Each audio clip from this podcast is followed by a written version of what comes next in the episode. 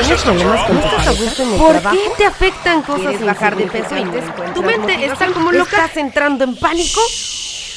Calma, siempre hay solución. Estás en Viernes de Mentes. Con Carla Maurel y Erika Juárez.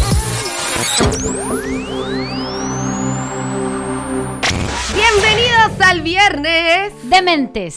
Hoy, 24 de abril, hablaremos de la resiliencia con Erika Juárez. Y Carla Maurel. Si escuchaste el matutino máximo a través del 97.5 de tu FM, sabes más o menos de lo que estamos hablando. Pero si no, no te preocupes porque aquí te vamos a llevar de la mano con este tema, de qué se trata, con qué se come, todo bien desmenuzado. ¿Verdad, Erika Juárez? Paso a pasito. Paso a paso, eh, algo así como resiliencia for dummies. De hecho, sí, porque creemos que la resiliencia es como para gente super pro y que entonces solamente cierto sector de la población o gente que ha estudiado no sé qué es resiliente. Y no, en realidad es que más bien hay que irlo aprendiendo paso a pasito. Así que este es para principiantes como Baby tú y como yo, donde entonces todos los días vamos aprendiendo cosas. Ay, Erika Juárez dice como yo en principiante, sáquese. Es bien, es bien pro nuestra psicóloga, la verdad. No voy a, no es por hablarla, pero es bien pro. Pero bueno, Erika, empezamos con qué es ser resilientes, porque seguramente muchos nos guiamos por aquello que vimos en Facebook o que hemos encontrado en algún post, que justamente lo encuentran en el post que sacamos hoy. Este jarrón eh, que se rompió y que está, o sea, se lo volvieron a pegar con oro, ¿no? Eso es como algo, al menos yo, que lo identifico mucho con la palabra resiliencia. Entonces, ¿qué es la resiliencia? Sí, fíjate Carlita que la palabra resiliencia viene de... es un término que se utiliza en la física y es la capacidad que tienen los materiales para regresar a su estado original después de haber sido sometidos a cierta tensión. Cada material tiene un nivel diferente de resiliencia, entonces dependerá del material el nivel de resiliencia que tenga cada uno de estos y entonces los van estudiando para saber a qué presión podría ser sometido cada material y que no truene Que no crack. que no haga crack, exacto. Y entonces eh, fue utilizado en la psicología a partir de los 80 más o menos y fue como fueron identificando cuáles eran las características de las personas que de alguna manera después de haber vivido algunas crisis o temas muy complejos en su vida se mantenían de pie. Y entonces de repente pues encontrabas personas que habían estado, no sé, tipo en una guerra, o que habían tenido altos niveles de violencia intrafamiliar en la vida, o que habían tenido muertes eh, muy significativas. La gente que, por ejemplo, tuvo familia en, Alemania, ¿no? En Auschwitz, en los campos de concentración, y que sin embargo salían de ahí avantes. Y entonces empezaron a dar cuenta que había mucha gente que tenía como ciertas coincidencias, ciertas características, que a pesar de pasarla muy mal en su historia de vida, se mantenían firmes y de pie. Y entonces empezaron a adoptar el término de resiliencia para estas personas. Oh, muy bien. Eh, por ejemplo, digamos, una persona que haya sufrido una X situación y salió avante, se adaptó y continuó, es Sí. una persona resiliente. Sí, fíjate que no solo se adaptó, o sea, fueron descubriendo después, bueno, cuáles eran todas estas características, pero de primera instancia sí es que cuando las veían, decían, bueno, ¿cómo, cómo le hizo? no? ¿Cómo está de pie? Ajá, ¿cómo hizo para estar eh, feliz, incluso disfrutando la vida, que lo ven que continúa después de haber tenido un evento tan, tan difícil como haber sido sobrevivir a un campo de concentración o sobrevivir a una primera o segunda guerra mundial y que después, bueno, en, en- en cosas a lo mejor más cotidianas, como mencionaba, a lo mejor haber sobrevivido a un terremoto, a un huracán, a, a cuestiones... A una ¿no? pandemia. Y ahora justamente exacto a una pandemia. Yo estoy segurísima que este evento va a estar en los libros de historia del mundo. Definitivamente. Y entonces vamos a contar la historia a- a- antes de la pandemia y después de la pandemia, ¿no? Porque además es algo que estamos viviendo a nivel global, que de alguna manera cuando ha habido una, una- un sismo, un huracán, son locales. Y sin Sí, claro. embargo ese lugar se reconstruye, ¿no? Y de pronto se vuelve, perdóname que te interrumpa, de pronto se vuelve ajeno, ¿no? Por ejemplo, a mí, antes de que, por ejemplo, ahora que pasó el terremoto del 19 de septiembre, que antes también eh, pasó en el 85 y ahora pasó en el 2017, sigue siendo para mí ajeno. O sea, sí entiendo como, wow, el, este, el caos que se vivió, lo fuerte que fue, pero como yo no viví ninguno de los dos, porque Claro. no había nacido y en el otro ya viví aquí en Cancún, sí lo entiendo como, wow, una situación, pero es ajena para mí, no es como de viva voz, como que está pasando ahorita para todos los que estamos en, en temas de cuarentena. Así es, y entonces este es el primer evento, me parece, histórico, que es global, que es mundial. Y entonces seguramente va a estar en los libros de historia. Y entonces habrá nuevas estadísticas y, y características de la gente que se sobreponga a la pandemia.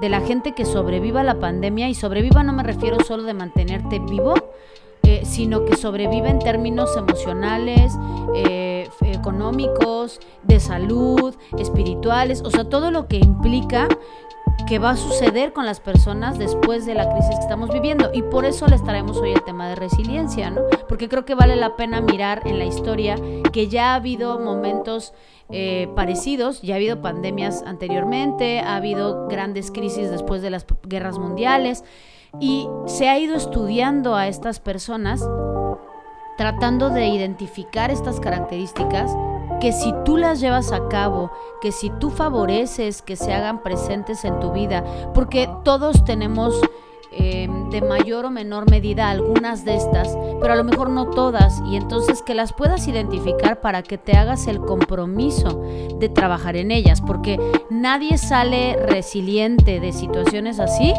si tú no fortaleces la resiliencia. La resiliencia no es algo con lo que tú naces y el otro no. Uy, entonces no te tocó, ¿no? No llegaste a la repartición. De resiliencia. No, es algo que tú favoreces y que tú haces que se incremente en tu vida.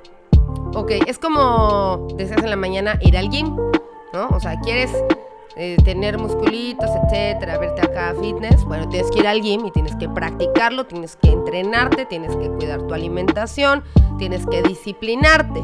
Claro, y genera esfuerzo. una disciplina, un esfuerzo, ¿no? Entonces, algo, pa- bueno, para ser resiliente, te tienes que esforzar y tienes que adoptar las características que vamos a ver en este chulo podcast.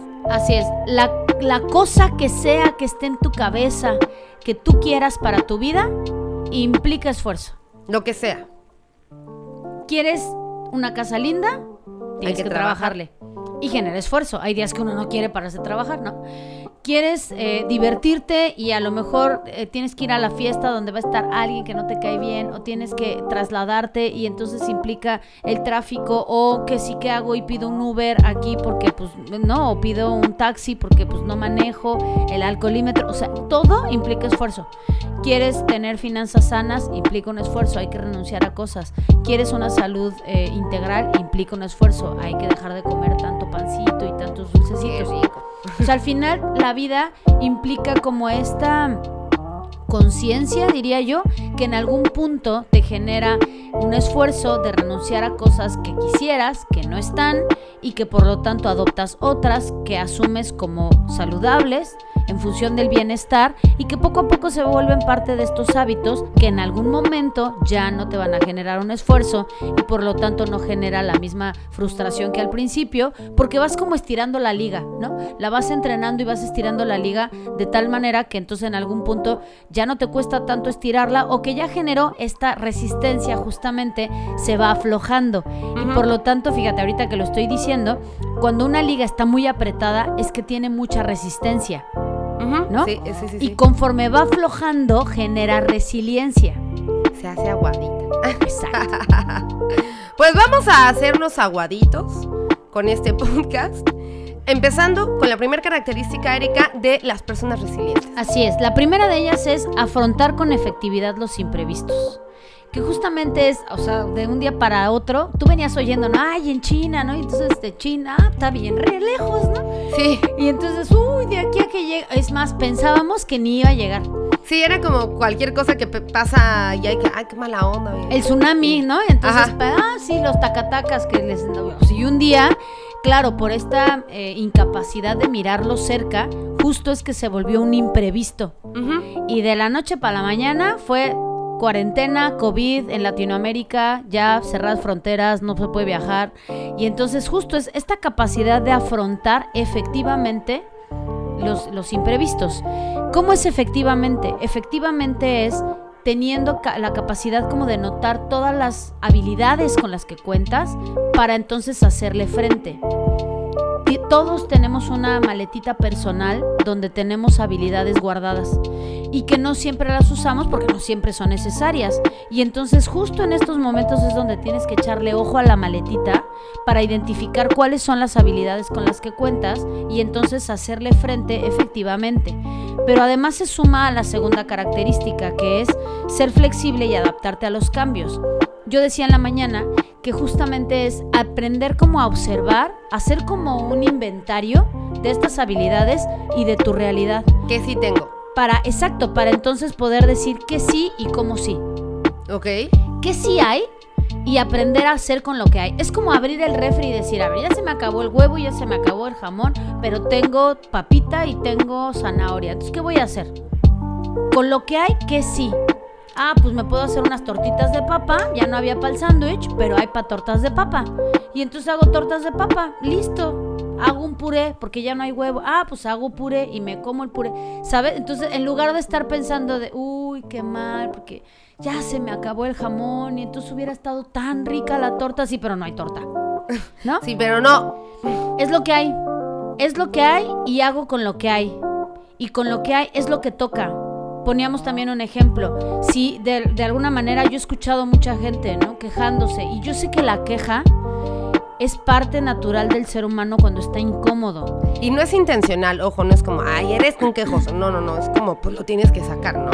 Sí, pero fíjate, hay una diferencia a cuando en efecto de repente es como de, ¡ay, no!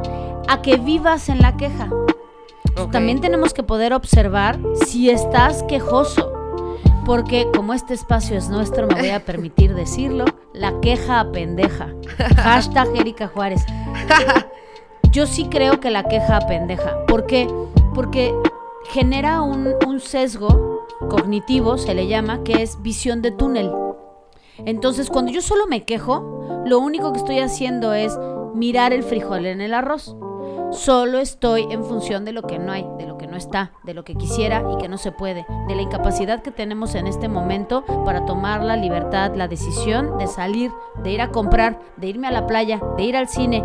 Y, y- y siempre ibas al cine, no, pero quiero saber que puedo decidir irme al cine. Pero como Quiero- hoy quiero no me decir que no. salir, exacto. So- Solo quiero poder tener el poder de decir que no. En efecto, nos robaron la libertad de decidir. No te la robaron, bueno, sí, el COVID, pero al final tú puedes elegir salir, pero hazte responsable de lo que implica que salgas. Entonces no es que no puedas, checa. Es que por conciencia te pedimos que te quedes en tu casa. Entonces elige quedarte y elige hacer con lo que hay. Es lo que hay y es lo que toca. Yo decía también en la mañana y les regaló una frase para que podamos utilizarla en función de esto. Las cosas no son como eran, las cosas no son como serán, solo son como son. Listo. Y con eso empiezo a trabajar y a pulir mis pensamientos y a darme cuenta si estoy quejosito de más para que entonces pueda ser adaptable y flexible y enfrentar con efectividad los imprevistos. Ok, esa fue Uno y dos. uno y dos. Perfecto. Espero que estén anotando, por favor. Número tres, eh, intentar ver el lado positivo de las cosas. Y digo intentar porque también es parte de una práctica. Y no es- siempre se puede, la verdad. Uno a veces lo intenta y hay veces que no, perdón. Perdón que te interrumpa de esa manera. Tan intensa. pero es que, yo lo intento, pero no es que yo de veras, o sea, hay veces que lo intento, o sea, como, a ver, ya, a ver, Carla, ¿ok? Sí, este, no sé, no puedo salir, ¿no? Mi trabajo, por ejemplo, no, no puedo, eh, no puedo ir a ver a mis niñas, no puedo visitar, ok, ya, positivismo. Oye, no puedo, es como, lo veo dos segundos el positivismo y luego regreso, sí, pero mira, no, o sea, veces que lo intentamos mucho. Y que más bien entonces es que regresas al punto 1 y 2. O sea, no estás siendo capaz de mirar en tu mochilita cuáles son las habilidades con las que cuentas para ser adaptable y flexible. Cuando uno tiene pensamiento rígido, Entonces es más, más complicado buscar el lado positivo. Entonces, por eso vamos de la 1 a la 6, ¿no? Porque Ok. vamos como profundizando. Baby steps. Exacto, y entonces en esta 3, por ejemplo, vamos a usar tu ejemplo, Carla. Si, si para ti está siendo complejo ver el lado positivo de no poder ir a tu gimnasio a entrenar a tus niñas porque las tienes que entrenar en línea y al final no es igual, evidentemente. Yes. ¿Cuál sería el lado positivo de eso? ¿Qué El- opciones sí ves de entrenarlas en línea? Eh, bueno, por ejemplo, salió una competencia que se me encantó. Una organización sacó una competencia virtual para que la gente, o bueno, para que los chavos que, que entrenan este deporte, pues sigan teniendo como este tipo de retos. Entonces, lo positivo que yo puedo ver es que las niñas están teniendo como más motivación un poquito más cercana, ¿no? A través de estos retos que yo les estoy poniendo semanales y este tipo de competencias. Y que normalmente yo con, cuando doy los entrenamientos me sentaba a verlas, o sea, hacía una vez el ejercicio y ya, ¿no? Les decía cómo y seguían. Y me dedicaba como a estar con ellas. Pero como ahorita tengo que hacerlos para que ellas me puedan seguir, o sea, yo me aviento toda la rutina. Entonces, bueno, he estado haciendo más ejercicio, que uno pensaría que no, pero he estado haciendo más ejercicio Claro. del que solía hacer. Entonces, esa es una parte positiva. Exacto, entonces al final es poder ver qué del, ¿te acuerdas que el punto pasado decíamos? ¿Qué sí hay? ¿Cómo sí? ¿Cómo lo hago posible? Entonces, ahora que lo miro desde una perspectiva positiva, que positivo no es romántico, lindo, tierno. Positivo es en función de posibilidad. Y entonces, ¿qué sí es positivo de esto? Que estoy generando una intimidad mayor con ellas tal vez, que hay un acercamiento mayúsculo, que me vuelvo más presente, que estoy yo haciendo más ejercicio, que entonces claro que hay cosas positivas. Que no es como quisiera, ah, eso es otra cosa, pero acuérdate que solo las cosas son como son y entonces le veo el lado positivo, Ok, bien. ¿No? Mi, eh, mi lado positivo es que, muchachos, esta cuarentena me va a poner muy fit con todo el ejercicio que estoy. estar bien sabrosa. Es correcto. Ok. Entonces, vamos recapitulando. El uno fue. eh, El, a- el El- aprender a, a- a enfrentar de manera efectiva los imprevistos. ok. Nos agarró en curva a todos, pero bueno, ya lo enfrentamos. El 2, Adaptable y flexible. nos estamos adaptando. El 3, La cosa positiva. ¿No? El. Vamos. Mirar lo no. positivo de las circunstancias. Ok. El 4. El fracaso no existe. En una mente resiliente, en una persona resiliente, el fracaso no existe. No hay cabida para eso en nuestro No vocabulario. lo vivo así. Porque no es que no existe el fracaso desde este lugar de no, yo siempre gano, yo siempre puedo, yo siempre lo logro. No, no. Es más bien que a veces cuando las cosas no salen como yo quiero o como yo tenía previsto, como era mi expectativa, simple y sencillamente lo miro como un paso más para así lograrlo. El ejemplo más, más factible es un videojuego. Nosotros cuando nos sentamos a jugar en un videojuego, no siempre sabes cuáles son las reglas, en dónde estaba escondido el tesoro, qué poder hay que desbloquear. Y entonces más bien juegas varias veces el nivel para ir descubriendo estos retos hasta que logras pasarlo. Ajá. Entonces la primera vez que se te acabaron las vidas, claro, da corajito y dices, oh, no, no lo logré, pero Y ahí lo vas otra vez. Ok. ¿no? Y entonces al contrario, como que te reta, te pica, te arde, ¿no? Y entonces dices, ahí voy otra vez, y ahora sí voy a poder, y ahora sí lo voy a lograr. ¿Y dónde estaba ese corazoncito que no había visto? Y entonces voy y lo desbloqueo. Así igualito. ¿Qué pasaría si yo sentado frente, frente a la consola, a la primera que no me sale, dijera, ay, ya, gracias, bye, lo voto? Me ha pasado. Y entonces lo miras como un fracaso. Es como de, ay, no, yo no sirvo para estas cosas, no, a mí no se me da, gracias, bye. Tiras la toalla y te das la vuelta. Y en efecto, no, pues simplemente no te vas a habilitar en eso porque botaste la toalla. Entonces, un, fa- un factor muy importante de una persona resiliente es que no, lo, no tires la toalla, no lo mires como un fracaso. No existe el fracaso. Solo son est- eh, eh, etapas del juego de la vida que aún no aprendes. Son aprendizajes aún no adquiridos. Punto. Aprendizajes aún no adquiridos me gusta. Y ahorita me viajé un poquito. Imagínense cuando salga el videojuego del COVID-19. O sea, así como. Seguro alguien ya lo está, lo está inventando. está Seguro, así como salió Resident Evil, imagínense cuando salga un videojuego donde salga el murcielaguito y, O se- así, o identifica cuál sí tiene síntomas y cuál no tiene Sí. síntomas porque todavía no se ve enfermo, ¿no? Y no, no te puedes salir de tu casa. es- está padrísimo. Muy bien. ¿Por qué no? ¿Ven? Como si allá quien me está escuchando, programadores, diseñadores de juegos, aquí está el como si, pónganse a diseñar. Y si, y si no lo han hecho exacto y te roban la idea, por favor, derechos de autor para Derechos de Carla autor para Maurel. mí, por favor. Entonces, bueno, pues sí creo que es muy importante trabajar en, en esta idea de no mirar mis, mis aprendizajes no adquiridos como fracaso. El fracaso entonces es una percepción, ¿no? es una percepción. Muy bien, me gusta. Así mero. Y entonces, bueno, nos vamos con el 5, que es gestionar tus emociones. Ya hemos hablado en, en diferentes episodios de ello. Sin embargo, creo que nunca se agota. El tema de las emociones no es un, es un tema que nunca se agota porque están presentes siempre en todas nuestras actividades, en nuestro día a día, en todas nuestras relaciones interpersonales. Siempre están las emociones. Entonces, claro, en un tema de pandemia, de cuarentena, pues imagínate, están súper intensificadas, eh, se hacen presentes todo el día, todo el tiempo. Hay gente que tiene más eh, como estable una emoción y hay personas que las tiene tú, tú, como, como montaña rusa, ¿no? De repente estoy súper, ay, motivado, tal, y me dieron las 5 de la tarde y estoy así de, ¿no?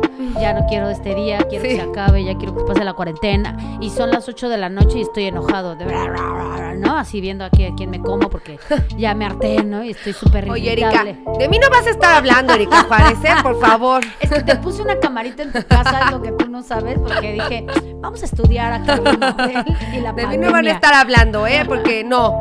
Caray, Y entonces, bueno, las emociones es muy importante tenerlas presentes.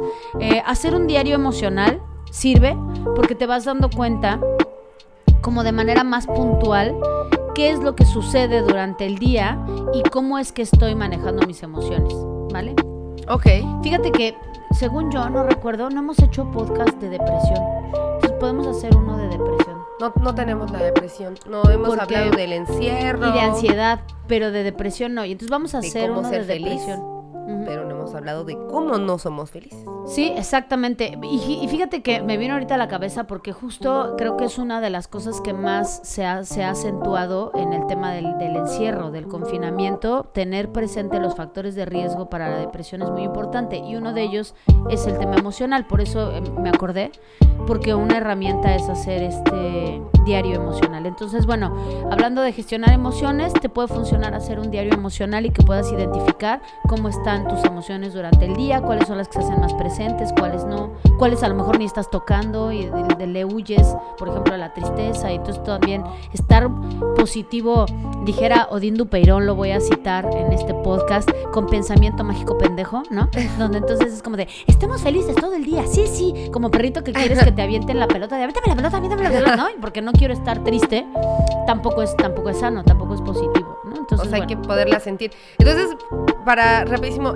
eh, un diario emocional es básicamente sentarte y decir, bueno, hoy, 24 de abril, viernes, este, a las 10 de la mañana me, me siento súper con un chorro de energía y feliz y quiero cocinar y quiero...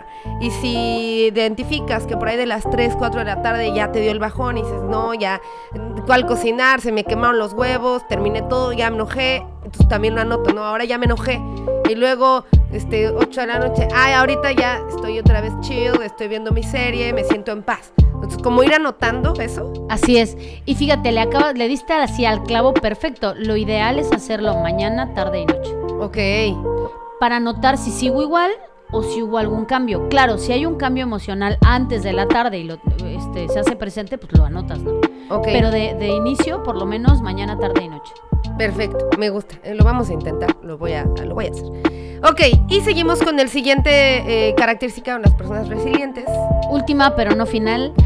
Eh, esta onda de la, de la atención plena, del mindfulness y la meditación son un factor protector y por lo tanto es una de las características de, la- de las personas resilientes. Aprender a hacer estos saltos, la, semana pasada justo hablábamos de la importancia de una pausa.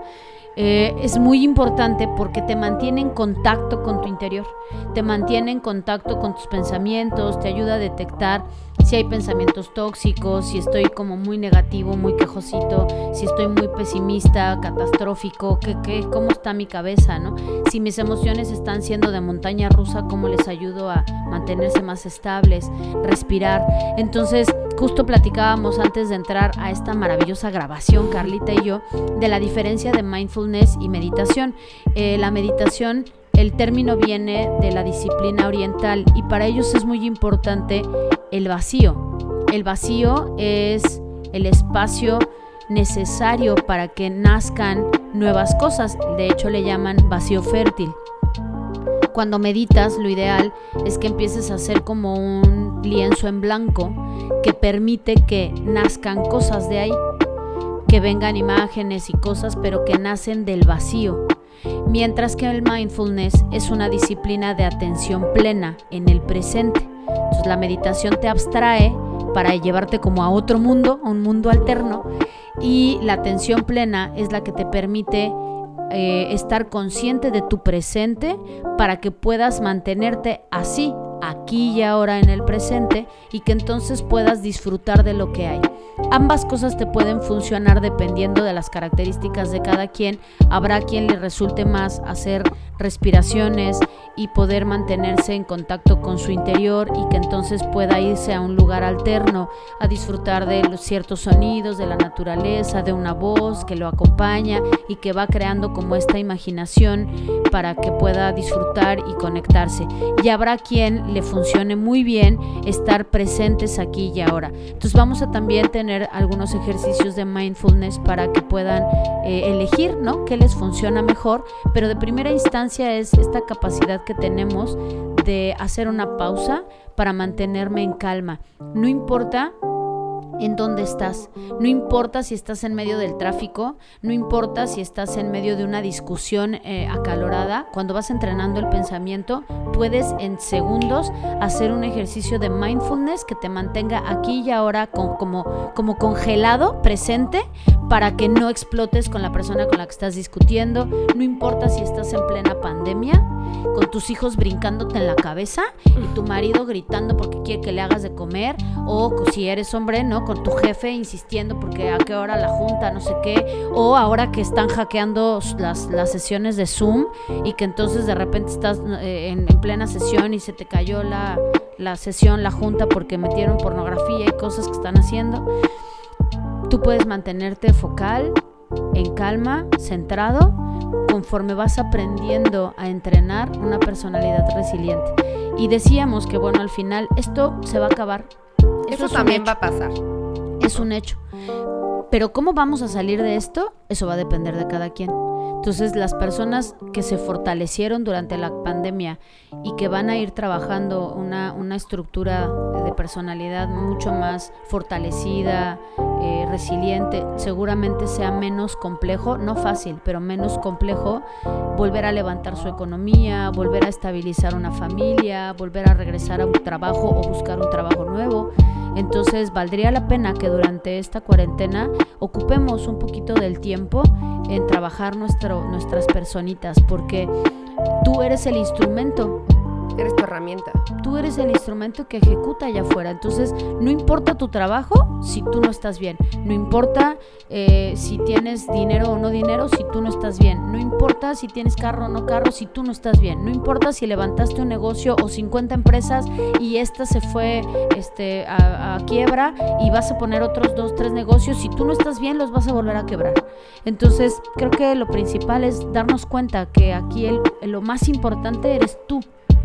Si tú estás en el centro, todo lo demás empieza a fluir. Todo va a fluir como tú quieras que fluya. Así es. ¿No? Como tú hagas que fluya. Pues, Oye, decías que era la última, pero no la final. Esa, ese tip de, bueno, esa característica de las personas resilientes. ¿Por qué, mi querida Erika Juárez? Porque cada uno de estos ítems son juntos, pero separados. Y entonces creo que no es que haya solo un, o sea, estas seis son las que definen a una Esta persona, ¿no? fórmula. Ajá, y entonces sean solo estas seis. Creo que al final, conforme vamos estudiando estas características que mencionábamos, ¿no? De personas resilientes, yo estoy segura que saliendo de esta crisis, de esta pandemia, se irán sumando algunas otras características y a lo mejor algo que yo podría decir no está en la lista como tal, pero que yo sumaría es la, la- la- la capacidad que tengamos también de elegir a las personas con las que estamos, eh, la filosofía de vida que adoptamos es característica de una persona resiliente. Recuerda que eres la suma de las cinco personas con las que más convives. Las cinco personas son las. Oye, y si convivo con menos personas ahorita en la cuarentena. También habla de ti. Porque al final el- el- la tecnología lo hace posible. Entonces, recuerden que estar eh, en cuarentena no es estar aislados. Entonces, no tendríamos por qué no estarnos relacionando con más personas allá afuera, ¿no? ¿Y cuáles son? ¿Qué escuchas de ellos? ¿Cómo viven? ¿También son catastróficos? Este, ¿Su pensamiento es negativo? ¿O son personas que suman? ¿O son personas eh, resilientes? Entonces tú aprendes en el modelaje del otro. Entonces creo que es muy importante hacer un análisis de cuáles son las personas con las que más convivo y cuál es la filosofía de, vida que ellos tienen y de qué estoy aprendiendo yo de ellos. Por eso somos la suma de esas cinco personas. Ok, perfecto. Pues esperamos que estas eh, seis o más, si te surgieron también, a lo mejor, mientras ibas escuchando este podcast, a lo mejor te surgía otra característica. Esperamos que te hayan servido y que realmente eh, hagas conciencia, ¿no? De esta, de esta oportunidad. Es más, deberíamos de verlo así, como una oportunidad en lugar de una pandemia. ¿No? Una oportunidad de entender muchas cosas, de comprender muchas cosas, de hacer muchos cambios y de iniciar otras cosas. Así es, ser resiliente no está sencillo. O sea, si, si te pones a ver, solo cada uno de los puntos implica un montón de chamba, Un buen. un montón de esfuerzo. Pero justo es que yo, neta, la pregunta es, o sea, si no es hoy, ¿cuándo? Si no es hoy que, que estás obligado a estar en tu casa y a, que estás obligado a hacer cambios, porque en sí mismo, en el momento en el que te metieron en tu casa, con, tu, con toda tu dinámica, ahí tuviste que hacer cambios. Y a lo mejor ni, cam- ni cuenta te diste de qué cambios hiciste, pero los tuviste que hacer porque si no, no, no estarías funcionando. No podrías trabajar desde tu casa, no podrías eh, funcionar en el día a día. Y que obviamente seguro también estás un poquillo cansado porque generó esfuerzo. Un esfuerzo al que no, no estabas preparado. Pero entonces justo ocupemos lo que está y las cosas como son para hacer lo que toca. Perfecto. Seamos resilientes, intentémoslo, procurémoslo y trabajémoslo. Así mero. Muy bien, mi querida Erika Juárez, muchas gracias como siempre por un temazo más. Esperen próximamente el de la depresión, ya nos lo advirtió aquí nuestra querida psicóloga. Para el siguiente. El siguiente estaremos hablando de la depresión. Si te has sentido así como bajoneado, créeme, no estás solo, no eres el único. Y lo vamos a platicar con Erika Juárez próximamente. Eri, muchísimas gracias. Muchísimas gracias a ti, Carlita. Y Un gracias placer por- como siempre. Siempre ayudarme porque uno viene aquí con todos estos temas y luego Erika Juárez saca todas las situaciones que te pasaron en la semana y dices, wow, me está espiando. Y que bueno, a- a- o sea, es, es interesante decirlo, fíjate. A veces pareciera que a lo mejor yo, por ser psicóloga, eh, la paso a todo dar todos los días, ¿no? Y Sí. que también es como de, ay, no, yo siempre estoy positiva. Y, se- y no, también hay días donde yo me he sentado así a, a meditar y a decir, a ver, ¿qué, qué sigue, no? Porque eh, eh, soy muy activa y siempre tengo como proyectos e ideas en la cabeza pero no siempre tengo la energía para ejecutarlos y entonces son las menos de las veces porque trato de estar estirando este músculo de la resiliencia, pero también tengo días de bajón y también tengo días donde digo, a ver, pausa hoy porque necesito enfocarme para lo que sigue, pero si lo hago hoy lo voy a hacer con una energía que no va a producir, ¿no? Entonces, esto es para todos, ¿no? Entonces, ser psicólogo no te exime de tener a veces días medio, medio peores. Entonces, pues sí, pero cuando venimos aquí, pues me das harto material, man. Hijo joven. Está bien. Pues Eri, muchísimas gracias. Ah, Gracias a todos los que nos escucharon. Recuerden que están en el viernes Dementes. con Erika Juárez. Y Carlita Maurel. Chao, chao.